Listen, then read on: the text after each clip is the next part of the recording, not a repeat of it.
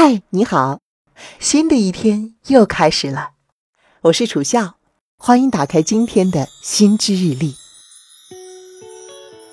去医院看病的时候，你是不是也有过这样的疑问？医生写的是什么啊？我怎么看不懂呢？不只是国内，国外医生的字同样让人看不懂。美国医学会曾经在七年内颁布了三条政策，就是为了让医生们改进潦草的处方笔记。时间紧，任务重，是医生手写处方让人看不懂的重要原因。有人可能会说，这忙也不一定写得乱呢。听我说。一九九六年，享誉世界的顶级综合医学期刊《英国医学杂志》The British Medical Journal 上的一篇文章，记录了这样的一个试验。研究人员呢，找来了二百零九名志愿者，其中有八十二人是医生。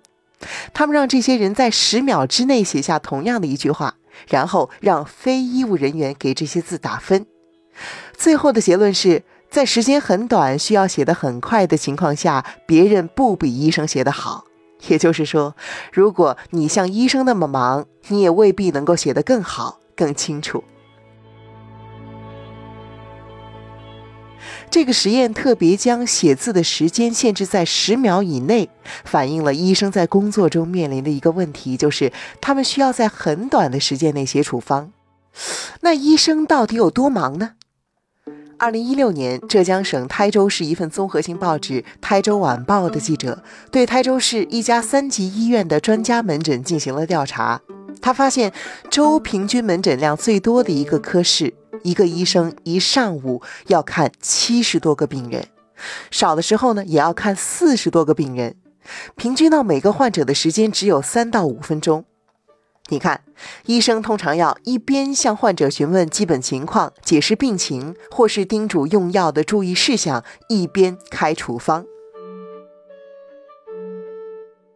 另一方面，医生的字让人看不懂，和写的内容也有很大关系。因为医生写的医嘱和处方中会包含医学类的专有名词、药物名称等等，尤其是临床中所使用的医学词语，多数来自于西方医学。所以，有的时候啊，医生写的根本就不是汉字，而且一些常用的医学词语有对应的简写，所以医生写的可能也不是完整的词。毕竟，只要药房的人取药能够看懂就可以了。这其实呢，也是为了提高效率的一个选择。这就不得不提到医学词语的简写，医嘱和处方中的简写在现代医学领域中应用十分广泛。这些词多数不是英文的缩写，虽然英语是国际通用语言，但是医学词汇中有很多是来自于拉丁语和希腊语。一八九五年，世界各国医药界人士共同倡议，以拉丁语作为医药界的国际用语，正规的医药名称和处方均用拉丁语书写。所以目前呢，全世界医学科学的临床用语、药物名称以及解剖学、生理学、病理学等学科中的名词、术语都以拉丁语命名。据统计，有大约一千个左右的拉丁语医学词已经成为了医学英语词汇的一部分，还有更多的拉丁语词汇以变化词尾的方式被英语同化了。这个时候，如果能够了解一些常用医学词汇的简写，对你看懂医生的医嘱和处方会有很大帮助，我们就来给你介绍几条。首先，处方如果以 R 或者是 RP 开头，那就是 recipe 的缩写，意思是取下列药品；SIG 是 Scient 的缩写，意思是使用方法。还有一些其他的缩写，比如说注射剂是 I N J，其实就是英语的 injection 注射这个词。片剂呢是 tab，就是英语的 tablet。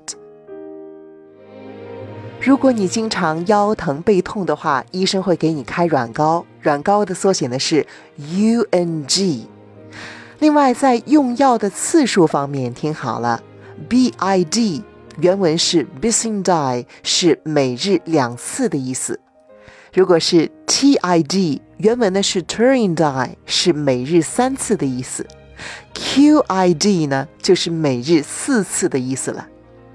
其实啊，B、T 还有 Q 这三个字母在英语中分别代表二、三、四的例子呢也很多，也都是一些拉丁文在英语中的遗留。比如说，我们想象一下啊，如果你经常看国际新闻的话，你会看到这样一个词叫做双边关系 （bilateral relationship）。这个 bi 双两个，其实就是二的遗留。T 呢，我们也可以很容易想到 three 这个词。那 Q 呢是四，我们会想到的就是四分之一 quarter。